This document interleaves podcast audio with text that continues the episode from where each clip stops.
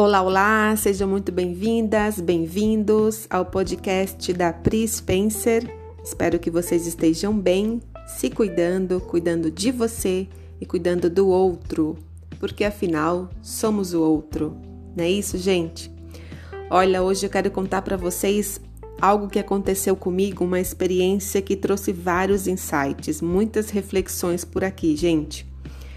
É, foi um pouquinho antes de começar esse segundo lockdown aí da pandemia, né? Um pouquinho antes agora no mês de, de fevereiro.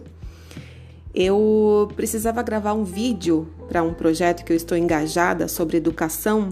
Aliás, um projeto lindo que depois eu vou trazer mais informações para vocês. É né? um projeto que eu lidero junto com mais três seres de luz da ONG Espaço Ser Casa Mateus Campos, onde sou voluntária cuido das redes sociais.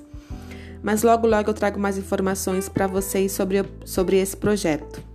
Mas o que eu gostaria de contar para vocês, né? Eu trouxe o assunto do vídeo porque tudo aconteceu a partir desse vídeo, né? Eu fui gravar em um parque aqui perto de casa. Lembrando mais uma vez que foi um pouquinho antes do fechamento, né, dos parques e de todo o comércio. E o outro voluntário da ONG, né, um querido, foi fazer essa gravação para mim. Logo ele faria com as meninas também. E conver conversando com ele, né, dentro do, de um contexto, ele me fez uma pergunta que ressoou dentro de mim como uma provocação, né, e me trouxe vários insights. E a pergunta foi o seguinte: o que te fez abandonar a engenharia? Para quem não sabe, minha formação é engenharia de produção, né, e também mineração. Bom, gente, a palavra abandono, né? Quando ele fez essa pergunta, é, eu me senti desconfortável, não me senti de jeito nenhum confortável com essa palavra e a sensação de ter abandonado algo. Né? O primeiro impacto que me trouxe foi é, uma autocrítica. Nossa, eu abandonei anos de dedicação e estudos como assim eu abandonei a engenharia, né? Como assim a Priscila abandonou algo? Isso foi bem impactante para mim. E confesso para vocês que também veio o pensamento egocêntrico sobre o título de engenheira, né? Sabe quando o ego fala mais alto, né? Se manifesta e nos conduz ao que os outros vão pensar, né? O que os outros vão pensar de mim. E o status de engenharia? Mas e a Priscila engenheira? Foi bem assim, gente.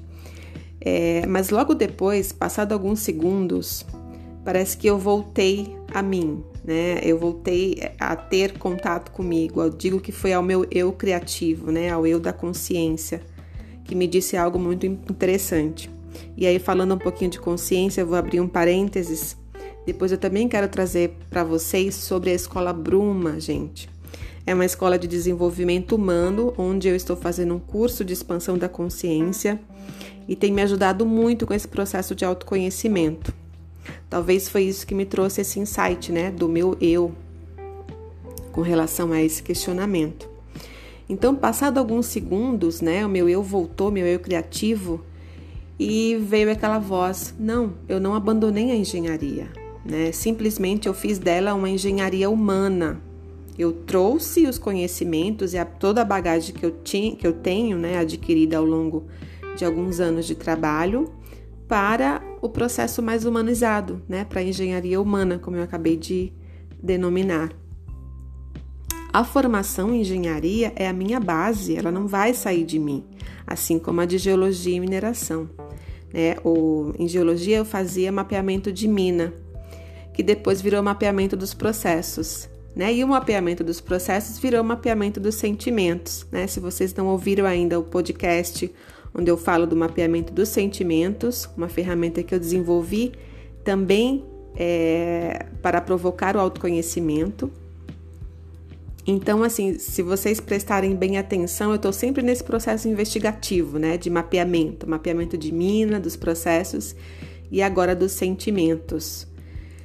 E o título de engenheira virou facilitadora de transformações, porque essa jornada junto ao mapeamento dos sentimentos é um processo transformador, né? Então, por isso que eu estou muito antenada aqui com as profissões do futuro e simplesmente é, hoje eu estou facilitadora de transformações. E a engenharia ela me trouxe essa possibilidade, né, de atuar em diferentes frentes, desde a logística do grupo Pão de Açúcar, né, logística de transportes, até a logística jurídica. Por isso que eu falo que o, a engenharia me trouxe muitas oportunidades.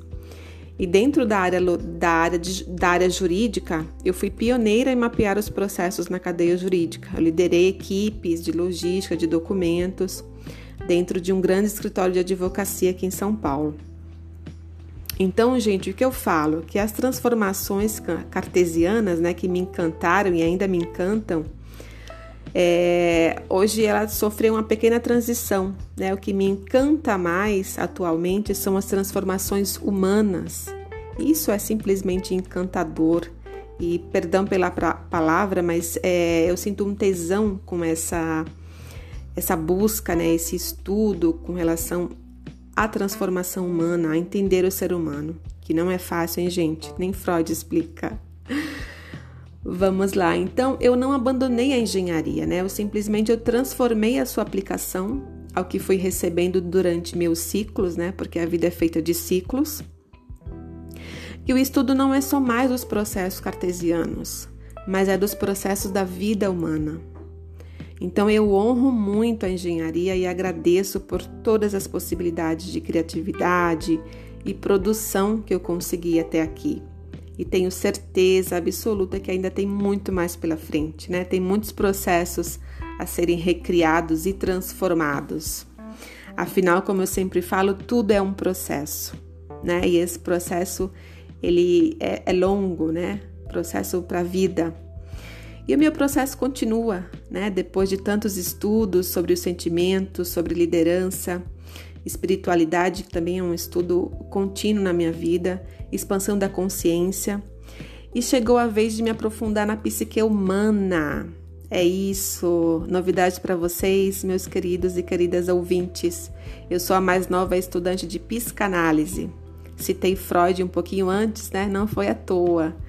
Pois é, estou estudando Freud, Lacan e outros grandes psicanalistas que tivemos né, ao longo da nossa história. E continuo estudando expansão da consciência, liderança consciente e sigo a minha transformação, né, tentando transformar a mim primeiro para transformar os outros e transformar o mundo. É, sou um pouquinho ousada, gente, mas é isso aí. Eu só queria compartilhar essa experiência com vocês, porque eu achei muito curiosa, me trouxe vários insights e dizer para vocês que sempre é tempo de mudar, né? Se você tem uma vontade de mudar de carreira, fazer uma transição, põe os pés no chão, né? Se sente ancorado ou ancorada e vá em frente, né? Não pensa que você vai abandonar tudo que você construiu atrás, né? Seus estudos, seja qual for a tua formação, mas simplesmente que você vai agregar, porque é isso que eu penso, né? Todo aprendizado, gente, é, é maravilhoso a gente sempre vai agregando, a gente vai construindo background com mais conhecimento. E esse conhecimento, o mais importante dele é a gente passar adiante, né? Conhecimento não é só você conhecer e entender para você, é simplesmente passar adiante. E é isso que eu tento fazer com a mentoria Mapeamento dos Sentimentos. Certo, gente? Se você se identificou com essa história, quiser contar um pouquinho mais, conta aí pra gente. Se você já passou por alguma experiência semelhante, se você se identificou ou não. Me manda aí um oi nas redes sociais, é, Pri Spencer Oficial, Mapeamento dos Sentimentos, o site também mapeamentodosentimentos.com.br. Quem quiser saber mais sobre a mentoria, é só dar uma fuçadinha lá no site. Certo, gente? Então é isso, até o próximo podcast da Pri Spencer. Um beijo, um abraço se cuidem e fui!